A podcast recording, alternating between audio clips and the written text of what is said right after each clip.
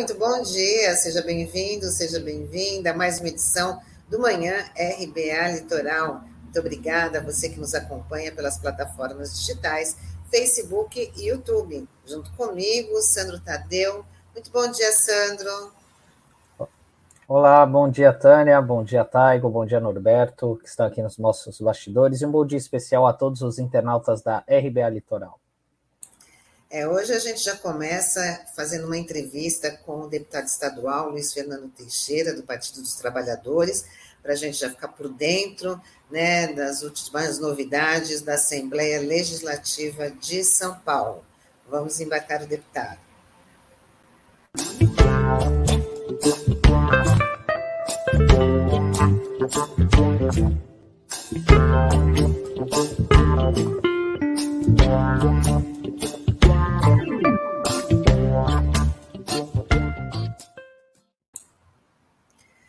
Bom dia, deputado Luiz Fernando. Seja bem-vindo mais uma vez aqui com a gente no Manhã RBA Litoral, tudo bem?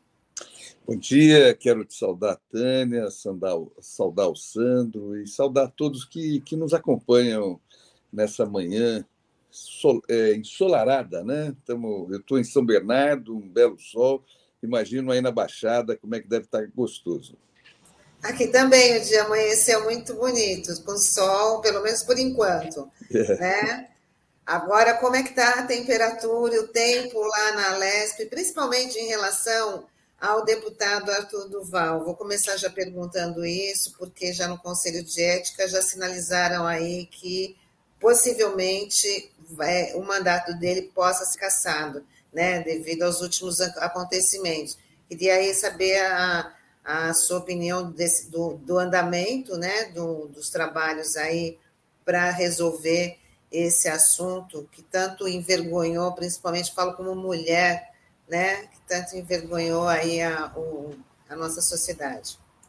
Sem dúvida nenhuma, Sandra, eu acho que o Brasil quer saber o que vai acontecer com esse, com esse moço, né? mas o tempo na Assembleia está um tempo bom, limpo, né? porque assim foram 21 representações pedindo a cassação do mandato desse, desse moço, que é um moço que conseguiu virar unanimidade na casa, desrespeitoso a todo momento, com todas e todos, né, e todes, uma pessoa que acha que a Assembleia Legislativa é um, é um picadeiro de circo, e que envergonhou o Brasil, né? envergonhou o mundo é, com a sua postura, com a sua atitude. E assim, passo aqui a todos os ouvintes do RBA Litoral, né, da RBA Litoral, eu creio que, em homenagem à mulher, é, esse ser será caçado, terá o seu mandato cassado.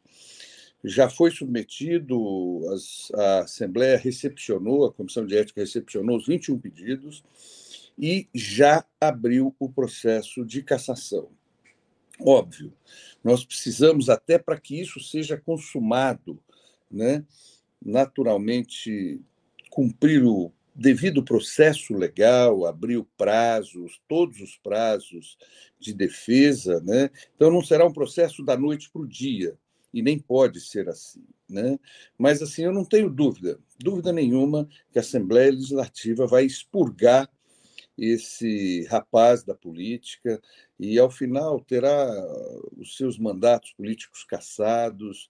Né? Eu creio que a Assembleia, é, pela primeira vez, até porque tem aconteceu o episódio da Isapena, onde um deputado é, importunou, né, fez uma importunação sexual ao, ao pegar os seios da, da deputada em plenário, né? É, e a Assembleia passou a mão na cabeça, deu uma simples suspensão, ou seja, alguns dias de férias, de seis meses de férias, e ele já voltou à atividade. Tivemos um episódio recente também, onde um deputado bolsonarista resolveu é, é, atingir a honra de lideranças do Papa, né, da, da de, do bispo de Aparecida, de padres e tal. A Assembleia Legislativa também passou a mão na cabeça desse moço e deu três meses de férias para ele, mas, assim, eu tenho certeza, Tânia, né, que o mandato do Arthur Duval será um mandato cassado, para o bem da política, para o bem da, da mulher, né? nós precisamos dizer não, e a Assembleia dirá não. É unanimidade. Eu tenho conversado com todos os deputados que compõem a comissão de ética, o parecer deverá vir no sentido de caçar, e a nível de plenário, também esse moço é uma unanimidade. Né? Eu conheço uma pessoa que sempre o defendeu, que é a Janaína Pascoal, né? e, mas até mesmo a Janaína Pascoal entrou com pedido de cassação também do mandato dele, para você ver que é unanimidade, e se Deus quiser, nós teremos um mandato desse ser cassado em definitivo pela Assembleia Legislativa de São Paulo. Deputado, bom dia, uma satisfação estar recebendo o senhor aqui novamente. Antes da gente entrar no assunto, queria fazer uma perguntinha rápida aqui sobre futebol. Queria saber se o São Bernardo vai despachar o São Paulo hoje. Para quem Olha. não sabe, o, o, Luiz Fernando é dirigente, foi presidente do São Bernardo, né? Por isso dessa pergunta. Aí eu faço uma outra na sequência. Sandro, prazer é todo meu de revê-lo, assim como a Tânia o Taigo, que está aí nos bastidores também, saudá-lo. É, é, a minha torcida, é a minha torcida para que o São, São Bernardo Futebol Clube possa despachar hoje o São Paulo, né? para que o São Paulo possa se preparar para o brasileiro melhor, e quem sabe começa a jogar futebol, né? até porque então, para se classificar também foi, foi um percalço, né? o próprio São Paulo. São Bernardo entra para o jogo da sua vida. Né? O limite nosso foi até aqui, né? em 2016 eu consegui trazer o São Bernardo também às oitavas de final e caímos para o Palmeiras lá no Allianz Parque. Né? Hoje o São Bernardo se classifica para as oitavas de final e vai enfrentar o São Paulo. A torcida é toda para que nós possamos despachar o São Paulo e o São Bernardo quebrar o tabu de passar a próxima fase, ir para a semifinal. Já conquistamos com essa campanha uma vaga no brasileiro, né? Vamos disputar a Série D do brasileiro. Somos um time pequeno, modesto, mas com muita vontade, Sandro. Então, tá certo. Deputado, já que eu queria é, continuar nesse assunto referente ao Mamãe Falei, é, porque assim, é, também é, quando teve o caso da Isapena, como o senhor comentou, foi um período, num outro momento, era no final do ano, estava próximo do recesso parlamentar, e muita gente acabou ficando é, frustrada com o resultado é, da comissão de ética, né? Enfim.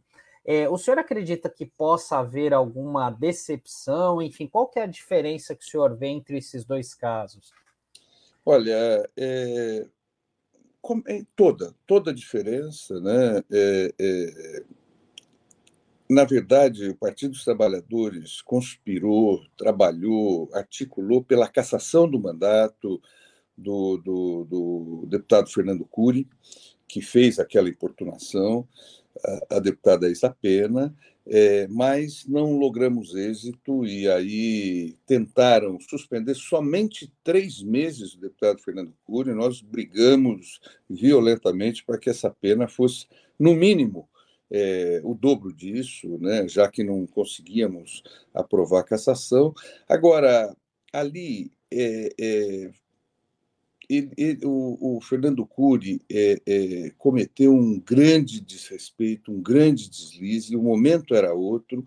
Agora, este caso específico do, do Mamãe Falei né, foi um escândalo internacional. Vários países se pronunciaram nas suas imprensas a respeito desse escândalo.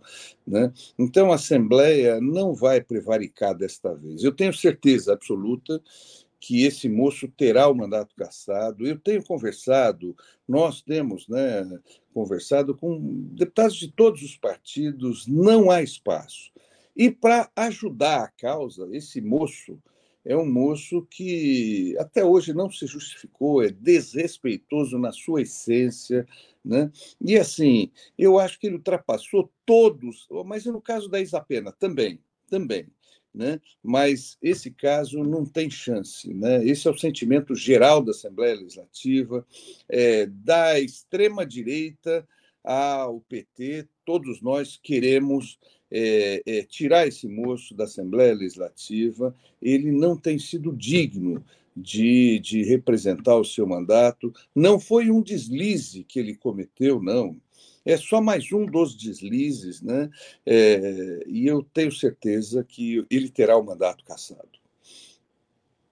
Não vamos nos decepcionar, Sandro. Tânia, fique tranquila.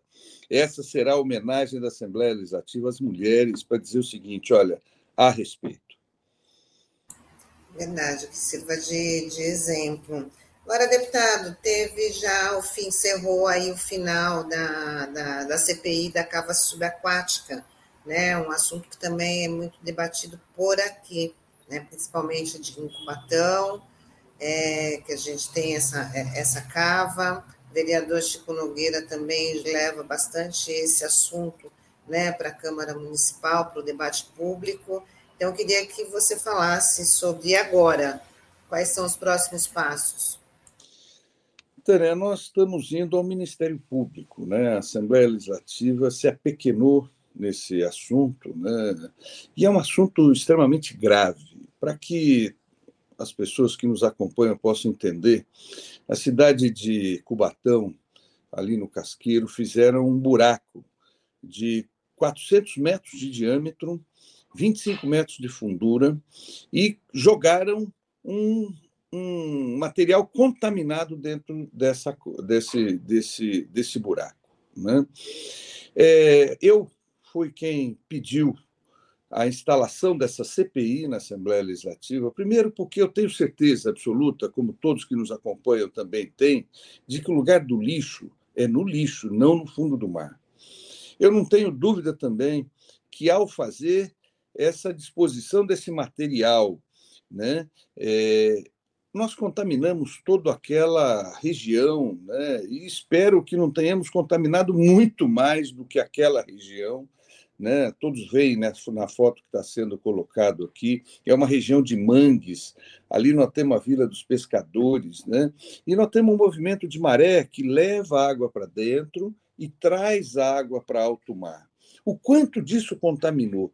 Até hoje, a CETESB, que nunca tinha feito um licenciamento desse tipo, né? fez um licenciamento, é, no nosso entender, a toque de caixa, né? e o quanto isso já contaminou, o quanto isso contaminou o mangue, os peixes, os crustáceos, né? É, Diga-se passagem, peixes que são pescados, são consumidos, né?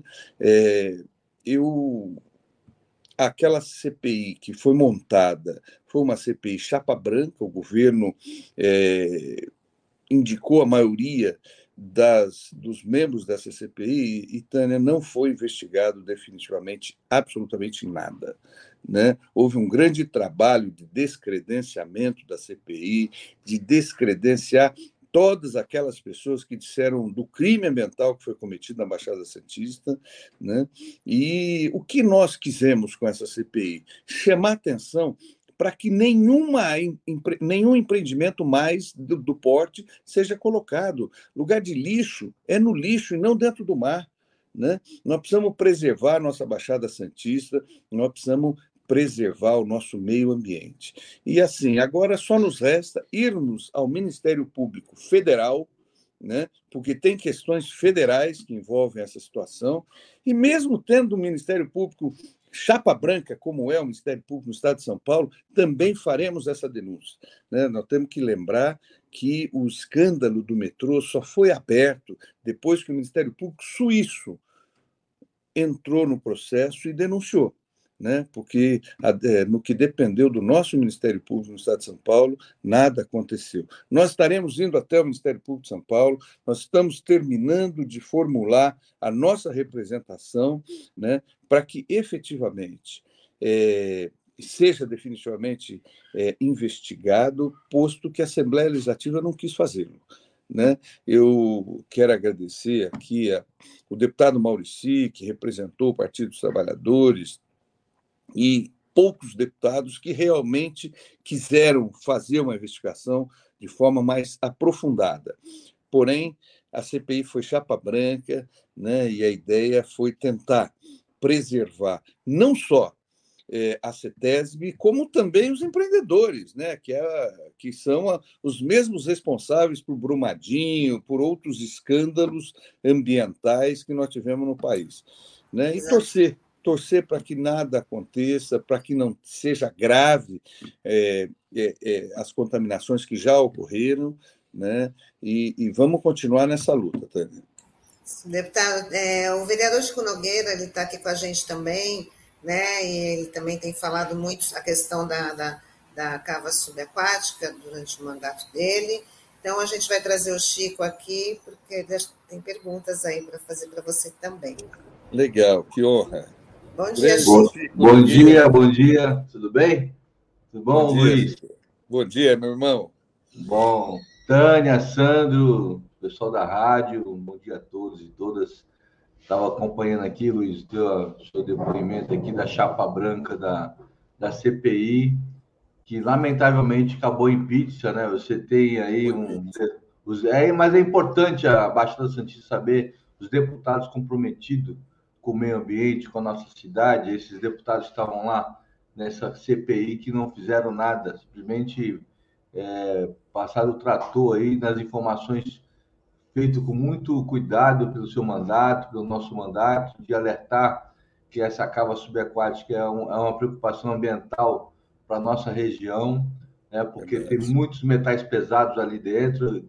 É uma barragem debaixo d'água, onde a gente não consegue enxergar. A de Brumadinho de Mariana, de um estrago que foi feito. Agora, aquela barragem, essa barragem que está embaixo d'água é silenciosa.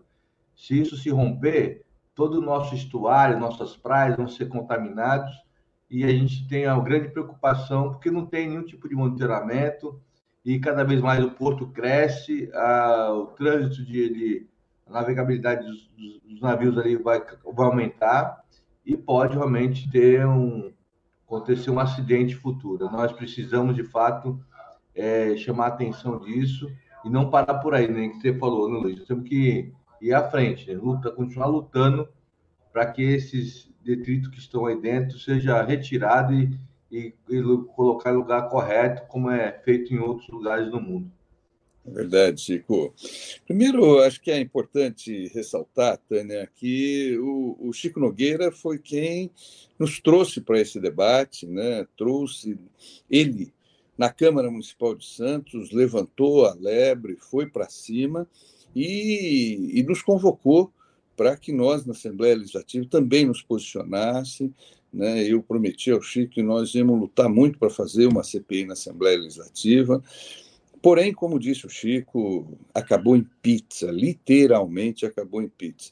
Mas quero te cumprimentar aqui, Chico, porque é, você tem sido um baluarte aí na, na, na, cobrança, na preservação do meio ambiente. Tivemos junto também contra aquela instalação da usina termoelétrica Peruíbe. na cidade de Peruíbe. Vejo a tua luta também contra a instalação de um incinerador na cidade de Santos.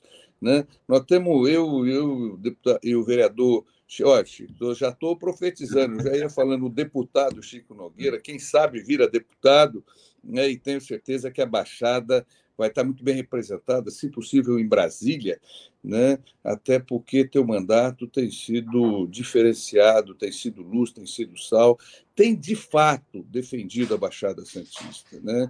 Eu quero aqui aproveitar os microfones da, da RBA Litoral, Chico, para reclamar a ausência dos deputados da, de Santos nessa questão da CPI.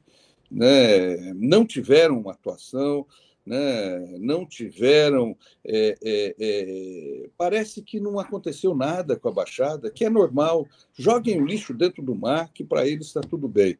Então, Chico, quero aqui aproveitar hoje essa oportunidade de estar dividindo esse microfone contigo, de te cumprimentar né, pelo grande mandato que você tem feito, sempre à frente das grandes causas né? É, a política precisa de mais Chicos Nogueira e menos outras pessoas que estão aí por estar. E o nosso mar sendo contaminado. Você disse o seguinte, né? Você tem medo de que possa vir é, é, acontecer um acidente. Nós, isso já aconteceu, né, Chico? Porque assim, nós queríamos é justamente investigar isso. Não foi pedido uma amostra dos peixes. Não foi pedido o exame de sangue daqueles ribeirinhos, Chico. Não foi analisado, não foi pego um caranguejo para analisar o quanto de contaminação pode já ter se dado. Não analisaram uma única árvore daquela, da, da, da, daquela, daquele é, é, é, é ambiente para sabermos que tipo de contaminação já possa ter, já pode ter provocado nos movimentos de maré, né? Mas assim passaram pano, né? E, e, e, temos que estar muito atentos, Chico. Nós dois precisamos estar muito espertos, porque a, a intenção dos caras é o lucro pelo lucro, dane-se o meio ambiente, dane-se a Baixada Santista, dane-se a população, dane-se a balneabilidade das praias, dane-se tudo. Verdade, verdade. Quero agradecer também, Luiz, pela sua participação aqui na Baixada, sempre atuante na área da, do meio ambiente, na área da moradia, um deputado que posso dizer que é um deputado que já é, já faz parte da região, tem um compromisso grande nos dois mandatos aí, seu sempre trabalhando, ajudando aqui toda a região. E colocar aqui, nós temos vários desafios aqui, deputado. Inclusive, um deles é a questão da defesa do porto, que é o maior da América Latina. Precisamos que esse porto seja um porto é, com gestão participativa. O governo Bolsonaro quer privatizar a gestão, que é um absurdo. Precisamos que o Estado, se Deus quiser, ano que vem com a Haddad, nós precisamos do Estado que tenha esse comprometimento de trazer esse porto mais próximo do estado de São Paulo para gerar emprego, não só aqui na, na Baixa, Baixa Santista, mas também nos grandes polos industriais no estado de São Paulo. E posso, vou contar com a sua ajuda aí, se Deus quiser, como deputado de novo, para que nós possamos eh, fomentar mais empregos aqui na região. Sempre juntos, Chico, sempre juntos. Meu respeito ao teu mandato, à tua luta. Você é uma voz isolada, isolada. O prefeito de Santos não tem se pronunciado, nenhum vereador, à sua exceção, tem se pronunciado. Quanto o crime que estão fazendo não é contra a cidade de Santos, é com o Estado de São Paulo, com a indústria, com a nossa indústria aqui é, na região Sudeste, porque tudo que vem de fora, equipamentos, material, insumos para a indústria, vem pelo Porto de Santos e vai e é exportado pelo Porto Santos. O governo Bolsonaro vem sucateando e vem acabando com o Porto de Santos, quer transformar hoje um porto de valor agregado né, num porto é, de granel. Né? É, é, isso vai acabar e isso vai ter uma influência muito grande se chegar a cabo com a cidade de Santos. Vai degradar, vai acabar com o nosso valor agregado, né? E a indústria paulista, carioca, mineira, vai ter que começar a exportar para o Paranaguá, vai ter que começar a importar para o Paranaguá, né? E somente você, Chico, justiça seja feita, tem levantado essa bandeira, tem tomado para si essa luta, né? E eu quero aqui me solidarizar contigo, né? E dizer do quão importante é o porto é nosso, é da indústria paulista, é do desenvolvimento do nosso estado. Imagina agora para receber qualquer é, insumo para a indústria de qualquer monta, temos que buscar esse material lá na cidade, lá no, em Paranaguá, no Paraná, para exportar veículos. São Bernardo, que é uma cidade que exporta muito veículos e tal para o mundo todo, ter que mandar seus veículos lá para o Paraná, porque o Bolsonaro quer transformar o Porto de Santos um porto de grãos, um porto de granel, para exportar minério é, é, e, e, e, e, grãos. Né? É, é um absurdo isso, Chico, e olha, Parabéns pela tua luta, conte comigo sempre no teu mandato, desde as suas lutas por todas as comunidades de Santos, desde essas questões maiores, inclusive, que é a defesa do nosso porto, do Porto de Santos. Obrigado, obrigado. É, é importante ter essa mobilização, como o deputado Luiz Fernando falou, e o próprio Chico, porque por conta da ausência da participação das prefeituras, do governo do estado, né? Porque um exemplo claro da Cava é que esses assuntos não chegam na população. Se não é não. o mandato do Chico, o mandato do Luiz Fernando, esses assuntos ficam esquecidos porque o poder público não quer fomentar essa discussão. A gente não sabe por quais interesses, o que está por trás disso, mas é muito triste a gente ver uma situação como essa, como a questão da cava. É o Chico é, que vem recentemente vem lutando contra a questão da desestatização, da privatização do Porto de Santos. Isso vem incomodando até mesmo aqueles que fazem parte de, é, de entidades privadas, que ah, participam, representam as empresas. Outro dia eu estava acompanhando um evento aqui do Porto e eu estava ouvindo uma dessas lideranças, ela falando: Olha, eu estou há 11 anos longe aqui de Santos, mas eu me preocupo, porque as pessoas não têm noção do que, que pode caracterizar uma eventual privatização do porto, as consequências, para a, a médio prazo, principalmente para os trabalhadores, né? Enfim, a gente tem uma peculiaridade aqui que são os trabalhadores avulsos, trabalhadores portuários avulsos, enfim, né? O que será deles, né? Então, são muitas preocupações que a gente tem, tanto nessa parte da questão do emprego, do trabalho e também na questão ambiental, que sempre ficam é, em segundo plano, terceiro plano, porque não há um incentivo, né, por parte dos gestores municipais e da região em discutir os impactos dessas questões. É importante, Sandro, se você me permitir rapidamente, né, é, a população não tem noção do desemprego que gerará na cidade de Santos e em toda a Baixada Santista se transformarem o porto no que querem, no que querem transformar. Isso acabou, os trabalhadores não vai precisar, a esteira leva o produto e vai desembocando, e o navio já vai, e é, e é isso, vai gerar um grande desemprego na cidade de Santos, e assim, vai o que já está depredado vai depredar mais ainda, não é à toa essa briga do deputado, do, do, olha aí, já de novo, Chico, deputado Chico Nogueira, não, ainda é vereador, mas se Deus quiser, deputado Chico Nogueira.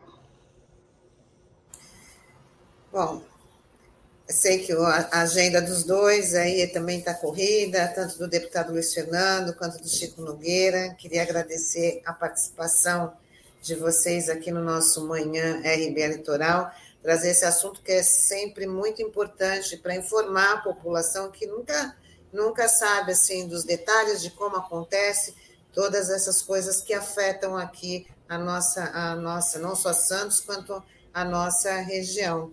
Então, obrigada aí pela sua disponibilidade, deputado, né? Agradecer, o Chico também, e até uma próxima oportunidade. Obrigado, Tânia. Obrigado, Tânia, Sandro, Luiz. Seja sempre bem-vindo aqui na Baixada Santista. Você é um grande deputado e vamos estar aí discutindo mais aí pela frente a situação do Porto. Vou te chamar para a gente fazer uma live sobre esse assunto que é importante que todo o Estado de São Paulo compartilhe esse, esse pensamento que o Porto é da Baixada, Porto do Estado de São Paulo, Porto do Brasil, temos que defender esse patrimônio nosso. Legal, Chico. Eu quero agradecer muito compartilhar contigo esse programa. Esse assunto é, é, é um assunto, eu diria que é o assunto da Baixada nesse momento. Né? Agradecer a Tânia, ao Sandro por essa oportunidade, cumprimentar o Taigo né, que está aí nos bastidores. E, Sandro, hora que nós começamos, eu vi teu menininho atrás de você aí, pô. Ele precisa sentar com a gente aqui, viu, cara? Um grande abraço. Eu tenho estado, né, Chico? Eu tive esse final de semana todo aí na Baixada, tive em São Vicente, Praia Grande, tive em Cubatão, em várias agendas. E, assim, o nosso mandato é muito presente na Baixada Santista. Eu tenho a honra de ser o deputado estadual mais votado do Partido dos Trabalhadores na Baixada Santista. É uma grande parceria com o Chico, um trabalho muito junto, nossos mandatos. Né? E, Chico, vou dizer para você que Santos, a Baixada Santista, precisam de você né, nessa caminhada, cumprimentar os meus respeitos pela tua luta, pela tua firmeza, pela tua honradez, né, pela sua coragem. Né? Você sempre à frente dos debates. É importante, se a população soubesse o quanto o povo da Baixada foge. Né? É, eu não vi a deputada Rosana Vale discutindo o Porto, deputada federal, eu não vi o prefeito de Santos discutindo o Porto, eu não vejo os políticos que deveriam estar lutando para o desenvolvimento da região, defendendo o Porto de Santos, defendendo o meio ambiente, defendendo o nosso mar, defendendo a nossa população, como você vem fazendo. Então, aqui, quero registrar, sim, é extremamente importante que o povo da Baixada Santista saiba que na cidade de Santos tem um guerreiro, e o nome dele é Chico Nogueira, um cara que faz a diferença na política. Gente, um grande abraço, agradecer a todos que tiveram a paciência de nos acompanhar aí. Um grande abraço. Muito obrigada. Tchau. Bom dia. Tchau, tchau. Bom dia. Tchau, tchau. tchau, tchau. Bom, e a gente, como hoje é terça-feira, né, a gente dá sequência à nossa série Economia Solidária, né, que na semana passada teve um problema com a conexão da Thaís, que estava que tava explicando para a gente sobre a agricultura familiar em Itanhaém, e a gente achou melhor a gente trazê-la novamente para poder explicar como é que é o projeto, porque é muito bacana e muito importante. Então, a gente vai falar de novo com a Thais Muraro sobre o programa de agricultura familiar em Itanhaém.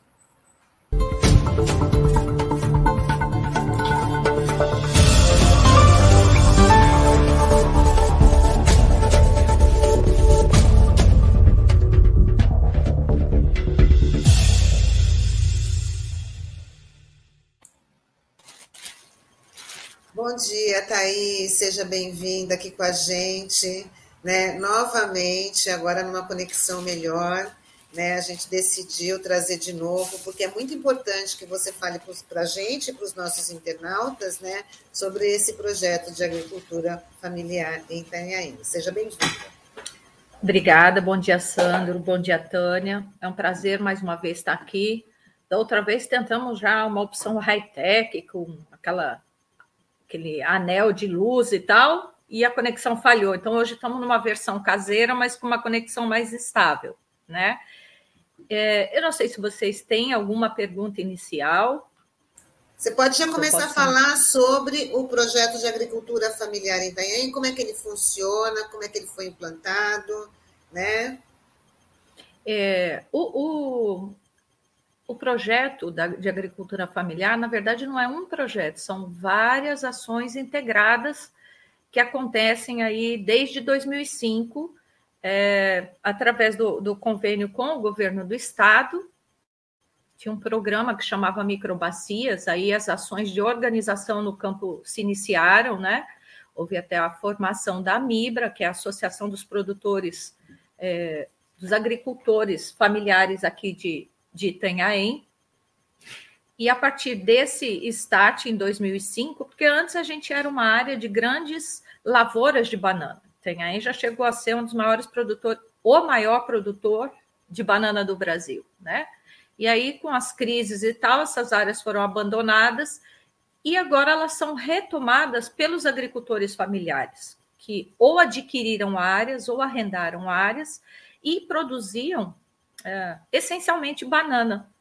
Então, todo esse processo junto à agricultura familiar também trouxe para a gente a diversificação de culturas. Aí se inicia a pupunha, a mandioca, a batata doce. É, em 2016, a gente teve uma coisa muito bacana, que foi a fundação da primeira OCS da Baixada Santista, que é um, um organismo de controle social, onde os produtores são atestados pelo Ministério da Agricultura como produtores orgânicos e eles podem comercializar seus produtos em cadeias curtas. O que? Produtor, consumidor, direto. Né? E eles também podem comercializar para os programas de aquisição oficiais, como o PAA, né, que é operado aqui em Tenhaém através do Banco de Alimentos, ou o PENAI, que é o Programa da Alimentação Escolar e os agricultores fornecem para esses dois programas. Então, é toda uma construção, é uma construção, não é um projeto isolado, são várias ações, né? Veio aí o, o, o Departamento de Agricultura e a parceria com o Estado em 2005. Em 2007, a gente tem aí a formação da Amibra, a instalação do Banco de Alimentos, 2009 tem o início das operações do PAA. O que é o PAA? O agricultor vende diretamente a uma entidade conveniada hoje ao Ministério da Cidadania, que recebe um recurso do Ministério da Cidadania, compra alimentos para doação simultânea, que atende um cadastro de pessoas que têm vulnerabilidade social, têm problemas de saúde, então, hoje o cadastro do banco deve ter em torno de 260 pessoas recebendo alimentos a cada 15 dias. Né? Então, é um programa muito interessante, onde o objetivo dele é fornecer alimento de qualidade na ponta e cortar os atravessadores que comiam os lucros dos agricultores. Então, a gente vem trabalhando nisso de uma forma, construção muito participativa, onde, onde as relações é, elas são construídas de forma solidária, com reciprocidade entre todos os membros. Isso é uma construção de anos, né? Você não dá um start assim e, e já tem todas as relações formadas, todas as ligações entre os entes, sejam municipais, agricultores, entes estaduais, federais, da noite para o dia. É um processo de construção. E a gente tem a sorte desse processo aqui nunca ter sido interrompido. Com mudanças de gestão, com mudanças é, de gestores do, do próprio Departamento de Agricultura. Eu sou a terceira gestora que opera desde 2005 aqui no Departamento de Agricultura, então isso dá uma estabilidade, um contato sempre próximo ao agricultor, né? Eles são muito bem organizados através da Amibra, e a Amibra, sobre o, o, o abaixo da, da Amibra, vem todas os empreendimentos econômicos solidários. A gente tem a Feira do Produtor, que é de 2011 todo sábado eles estão no estacionamento do Paço Municipal, bem no centro de Itanhaém. Né? A gente tem cerca de 28 agricultores comercializando lá. Agora a gente deve estar em abril uh, com a modernização da feira, a gente conseguiu um, um recurso do Estado e as barracas serão substituídas. Lá é um ponto assim, eu, eu sempre escrevo quando a gente divulga a feira do produtor Feira do Produtor, lugar de gente feliz. Eles têm o prazer de estar comercializando o produto deles direto ao consumidor. Isso cria laços, criam relações. Então a pessoa sabe que ela não está adquirindo só um produto, ela está levando uma coisa com um valor social agregado muito maior. Então isso é é muito satisfatório. Você percebe andando pela feira essas relações que são formadas. E eu, eu até citei no, na terça passada é, que o Guilherme do Livres é, disse que comer é um ato político. E eu concordo assim em gênero, número e grau com ele. É um ato político. Você, lógico que você na correria do seu dia a dia parou lá numa grande rede de mercados, comprou a sua verdura ali da, né, do dia que estava sem verdura alguma. E se você puder dar preferência ao comércio local, agregar valor é, nos produtos que você consome, comprando direto do produtor, podendo visitar uma propriedade. É, ontem eu cheguei para trabalhar no espaço do empreendedor e uma servidora falou: Ai, eu fui lá na propriedade da dona Zezé. Ela falou muito de você, falou da feira. Então a gente cria relações.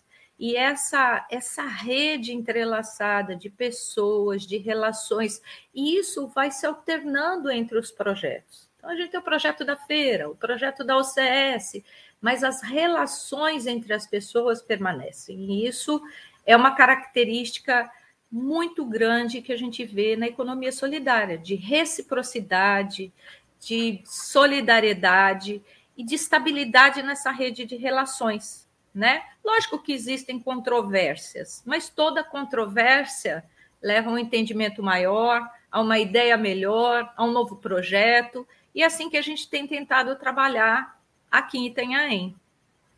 Thaís, é, bom dia, um prazer estar recebendo você aqui novamente.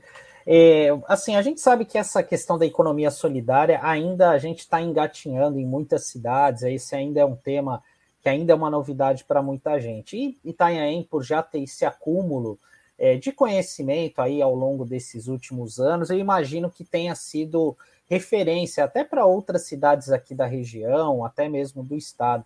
Eu queria que você falasse como é que tem sido essa busca aí de outros entes para saber um pouco dessa experiência de Itanhaém, se de uma certa forma isso tem ajudado a, a, a levar né, essa boa prática para outras cidades da região e também aqui do estado de São Paulo?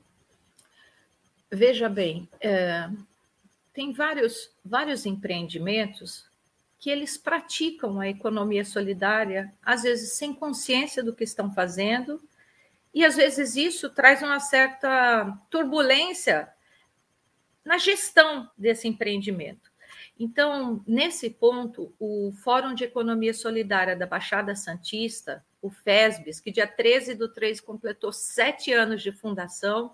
Eu sou uma dos, do, dos membros fundadores do, do FESBS e tenho orgulho disso. Ele propiciou muitos cursos de gestão, sabe, de formação de gestores e economia solidária. E essa atividade educativa tem uma, uma importância enorme aqui na Baixada Santista. A gente tem gestores de economia solidária em todos os municípios aqui da Baixada Santista. Né? É, eu fui da segunda turma, mas na primeira turma já tiveram três ou quatro gestores formados aqui. São até Tiago, que trabalha comigo, Luciana Mello, que trabalhava no Banco de Alimentos. Então, assim, pessoas-chave que fizeram esse curso de gestão e economia solidária, né? E a gente tem ainda uh, alguns empreendimentos onde a gente, os conceitos da economia solidária ainda não foram passados uh, tão claramente como, por exemplo, a consciência que o pessoal da Mibra já tem disso. Já tiveram palestras, já trouxemos cursos para cá.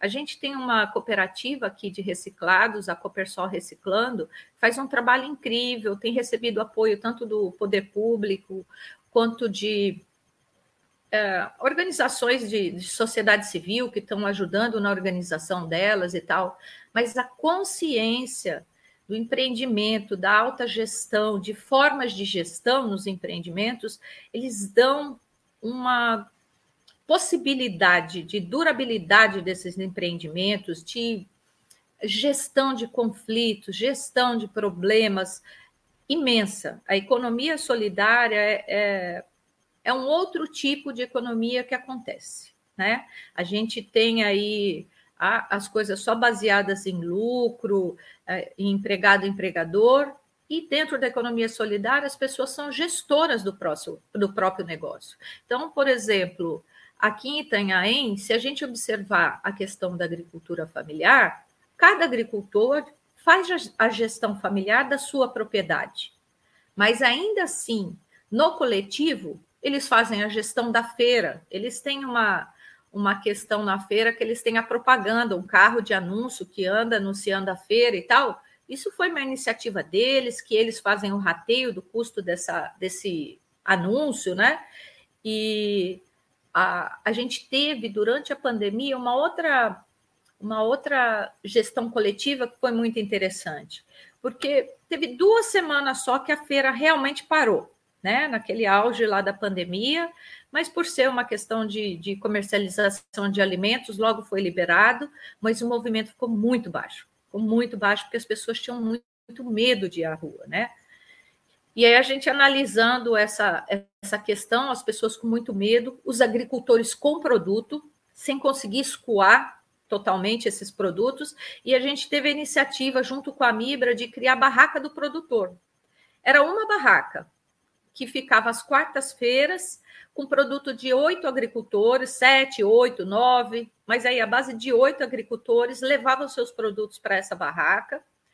Um agricultor operava, chegava no final da tarde, eles iam pegar as caixas, de... final da tarde não, que até umas duas horas, eles iam pegar as caixas, os recipientes de... e já levavam o rateio do, do que foi vendido da parte deles.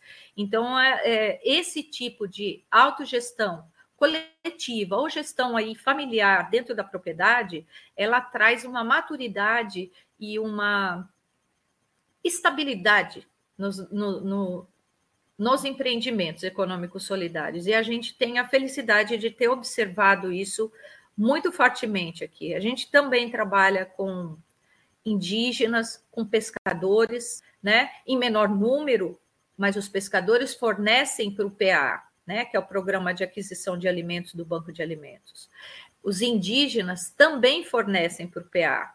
Né? Até tem um projeto muito bacana uh, que os indígenas têm a batata doce guarani deles, é uma batata pequenininha, laranja, muito bonita, muito doce, muito doce. Esquece a nossa batata doce, a deles é uma coisa muito adocicada. Em vez deles venderem direto a batata para o banco de alimentos, eles vão lá nas dependências do banco. A FUNAI fez um projeto, comprou maquinário e eles vão lá, fazem um nhoque de batata doce. E esse nhoque de batata doce fica no próprio banco e é entregue nas cestas uh, dos beneficiários do programa do Banco de Alimentos. Então, são programas inclusivos, com essa, sempre com essa questão aí de, de solidariedade, autogestão e reciprocidade entre as relações. É, o Marcos participou comigo da terça-feira passada. Ele vai tentar entrar rapidamente para dar um oi aqui. Ele está no meio de uma entrega para o Penai, que eles fornecem alimentos também para alimentação escolar. E esses programas, embora o agricultor não deva depender somente dos programas, ele assegurou isso que eu já citei no PA, o corte aí do, do intermediário, aquele que ia lá pegava a caixa de banana 10, 12 reais no campo e ganhava um dinheirão em cima e o agricultor sempre ficava com a menor parte. Então, hoje, um agricultor familiar, ele pode é, vender, comercializar para esses programas no PENAI até, 20, até 40 mil. Subiu o limite do PENAI. Antes era 20 mil, agora subiu para 40 mil por agricultor. E o PAA, que antes era R$ 6.500, subiu para 12 meses ano agricultor. Né? Isso dentro de um município.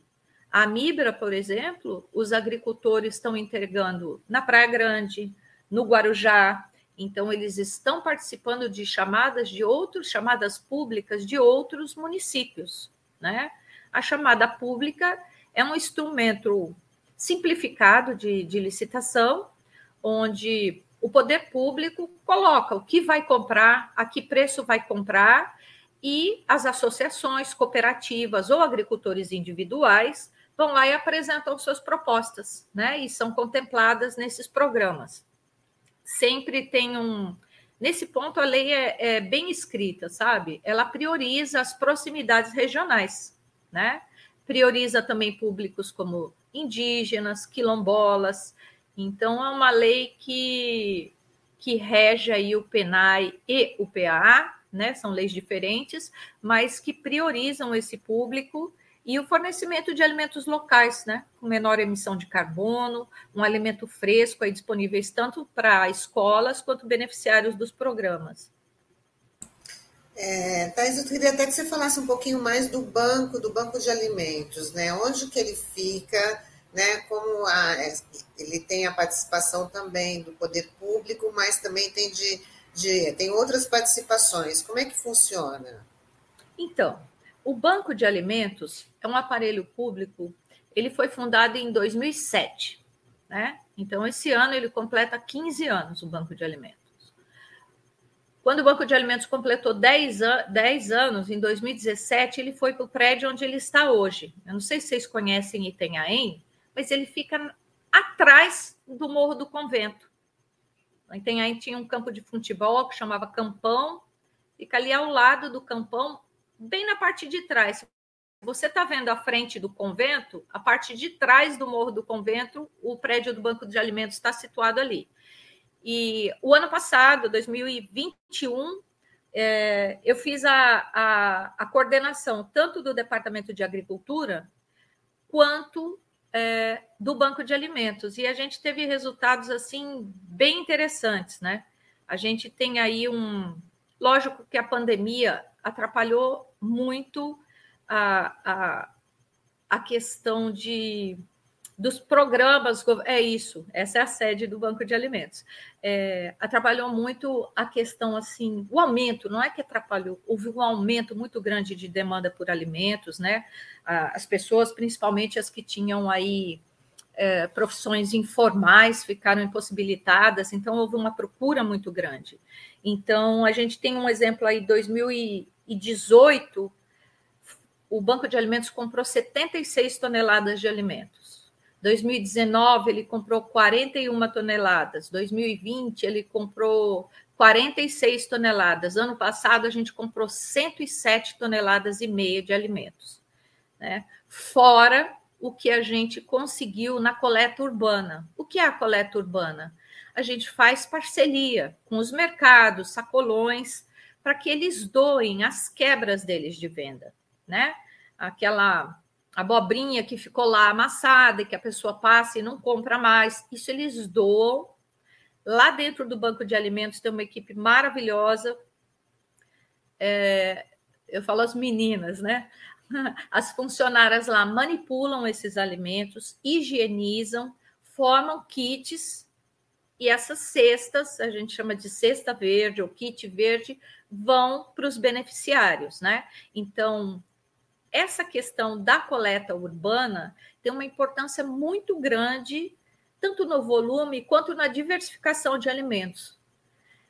Embora a gente tenha tido uma grande diversificação de produção de alimentos aqui no campo, onde só se tinha banana hoje, Hoje a gente tem escarola, tem espinafre, o pessoal acabou de produzir a cenoura orgânica, tem a beterraba, temos vários, couve, couve é muito forte, né? Couve, salsinha, cebolinha, como eu já disse, batata doce, palmito pupunha, banana nanica, banana prata. Então a gente tem uma gama grande de produtos. E ano passado a gente tinha um recurso de 390 mil reais para adquirir produtos.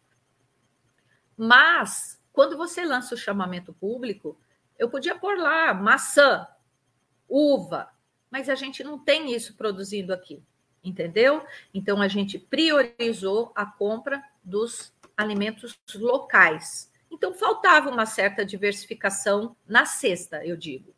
Então, a gente recebia batata dos mercados, tomate dos mercados, que não tem uma grande produção aqui, tem um pouquinho de tomate cereja, mas é quase para consumo deles, não tem a comercialização disso. Então, a doação dos mercados tem uma importância muito grande. E, por outro lado, eles são isentos de impostos também, entendeu? Eles são isentos, esse alimento doado, eles são isentos de impostos. Então, há uma, uma contrapartida positiva para os comércios e para a gente, dentro do banco de alimentos, há uma, uma, uma diversificação na cesta de alimentação muito grande. Então, é um programa de poder social imenso. Ela tem um benefício social, um impacto social imenso, porque ele pega alimento que seria descartado, ele contempla o agricultor no campo, sem atravessador, o recurso do banco de alimentos, que hoje pode ser até de 12 mil ao ano por produtor, ele é depositado pelo Ministério da Cidadania direto na conta do agricultor, entendeu? É, a gente faz o controle dentro do CISPA, que é o sistema, mas o Ministério deposita direto na conta do produtor. Então, isso dá uma transparência, uma, segurou, uma segurança para a gente, como gestor público, muito grande, né? Então, é um programa de uma importância social imensa. Eu sempre uh, costumo dizer, a gente tem uma área de preservação ambiental, a gente faz divisa com o Parque Estadual da Serra do Mar, aqui em Itanhaém, uma área de, de Mata Atlântica muito grande. E todo município tem aí seus mapas, né? Com as áreas de expansão urbana desenhadas. Isso daí não quer dizer nada quando diz respeito à invasão. Você pode ter o mapa que você quiser. Então, quando a gente tem numa área, como a gente tem ali, principalmente na bacia do Rio Branco, agricultores familiares que já têm uma consciência ecológica bacana. A gente tem 10 agricultores que são orgânicos através da OCS, que eu já citei a gente tem ali uma barreira física para a expansão urbana. Eles são produtores de alimentos e eles são guardiões também do meio ambiente, entendeu? Os agricultores familiares, eles estão cada vez mais tendendo aí para um modo sustentável de produção, para um manejo orgânico da sua produção, né? Esse ano a gente tem um exemplo claríssimo. Mesmo antes dessa crise da Ucrânia, a questão dos, dos insumos, dos fertilizantes, estava altíssimo, altíssimo. Coisa que você comprava um adubo mineral a R$ 3.500 a toneladas, hoje está a tonelada, hoje está mais de quase 7 mil reais a tonelada. Então, isso aumenta o custo de produção. As pessoas que estão aí indo para um manejo orgânico, elas já perceberam a diferença, elas estão menos dependentes desses pacotes tecnológicos, né? E eu acho que esse é um, um dos caminhos, você produzir alimento de forma mais sustentável e mais independente de todos esses pacotes que, que tem aí, né?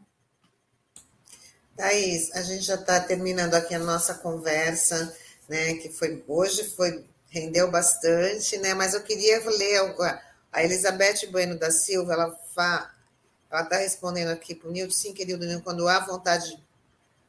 O Newton está colocando. Os governos do PT, bom dia, Newton. Os governos do PT tiveram grande importância nessas ações, mas nos municípios há a necessidade de ter equipe técnica que operacionalize. Né? Então, vale também toda essa, essa capacitação para poder lidar. Aí, né? E aí a Elizabeth fala assim, querido Nilton, quando há vontade política dos governos municipais, realmente funciona, trabalhando junto com os produtores de alimentos da agricultura familiar. É esse o caso, o, o, o Thaís. A política pública federal possibilitou que parte das sociedades se organizasse de forma solidária. A competência dos servidores públicos de Itanhaém foi determinante. Pode responder, o, o, o Thaís.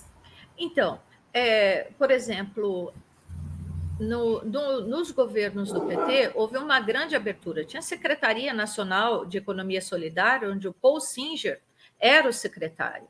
É, Para todos nós, assim, que acreditamos na economia solidária como uma nova forma de organização, ele tem um papel, assim, preponderante, didático e inspiracional uma pessoa que inspira, que a vida inteira estudou, né? Aqui tem, por exemplo, a gente nunca teve um governo do PT é, na municipalidade, mas esses preceitos de programas, eu acho que vai muito da, da, da gestão local acreditar nos resultados. E uma coisa que o Newton é, comentou sobre a, a questão da equipe técnica, isso é extremamente importante. Né? É, dentro do departamento de agricultura, você ter dois agrônomos, um técnico agropecuário, uma, uma equipe que entenda do assunto para dar assistência para essas pessoas. Então, isso tem uma importância. Você ah, é, tem uma frase que eu, que, eu, que eu gosto e que aprendi muito com o Newton, que uma inovação um projeto, ele não se impõe pelas suas qualidades próprias, mas o processo que determina o seu sucesso ou fracasso. Né? Não adianta eu ter uma ideia brilhante se eu não consultar as pessoas, o público que vai ser atendido por esse projeto, por esse, por essa ideia, por esse, né? Qualquer nova ideia que você tenha, você tem que estar discutindo de maneira participativa com o público que vai participar. E aí a gente tem essa questão da tradução, que é uma outra coisa da sociologia da tradução.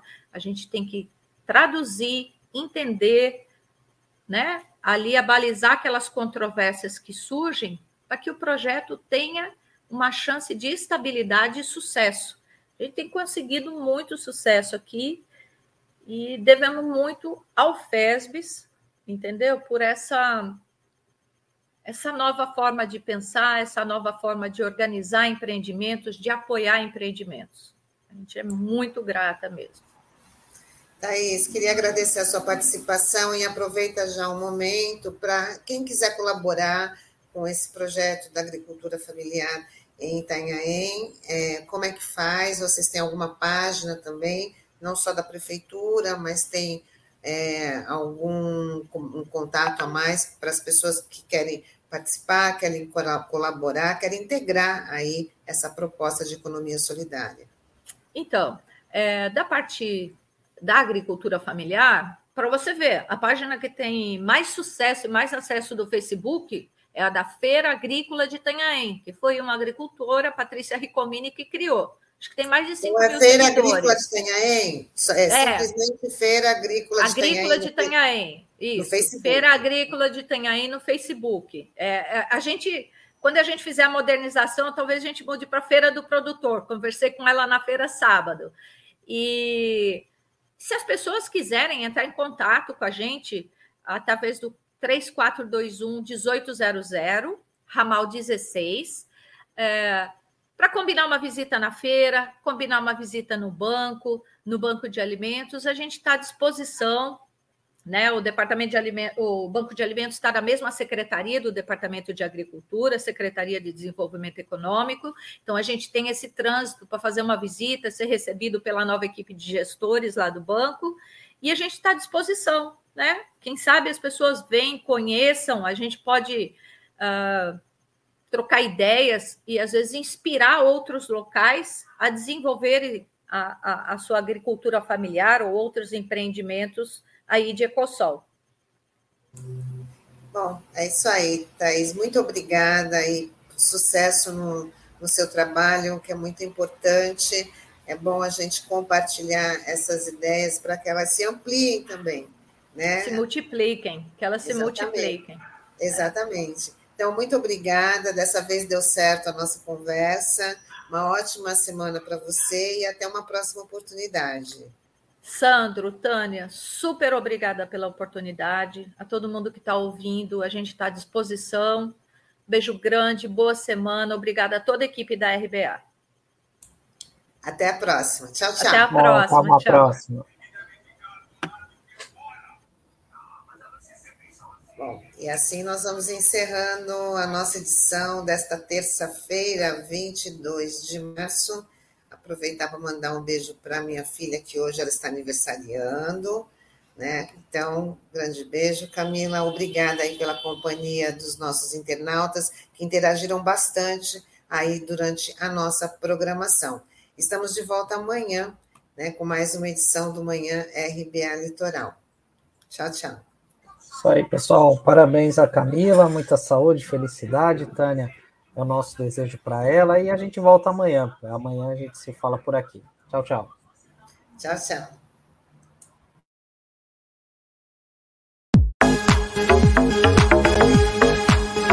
A Rádio Brasil Atual Litoral é uma realização da Fundação Setaporte, apoio cultural do Sindicato Setaporte.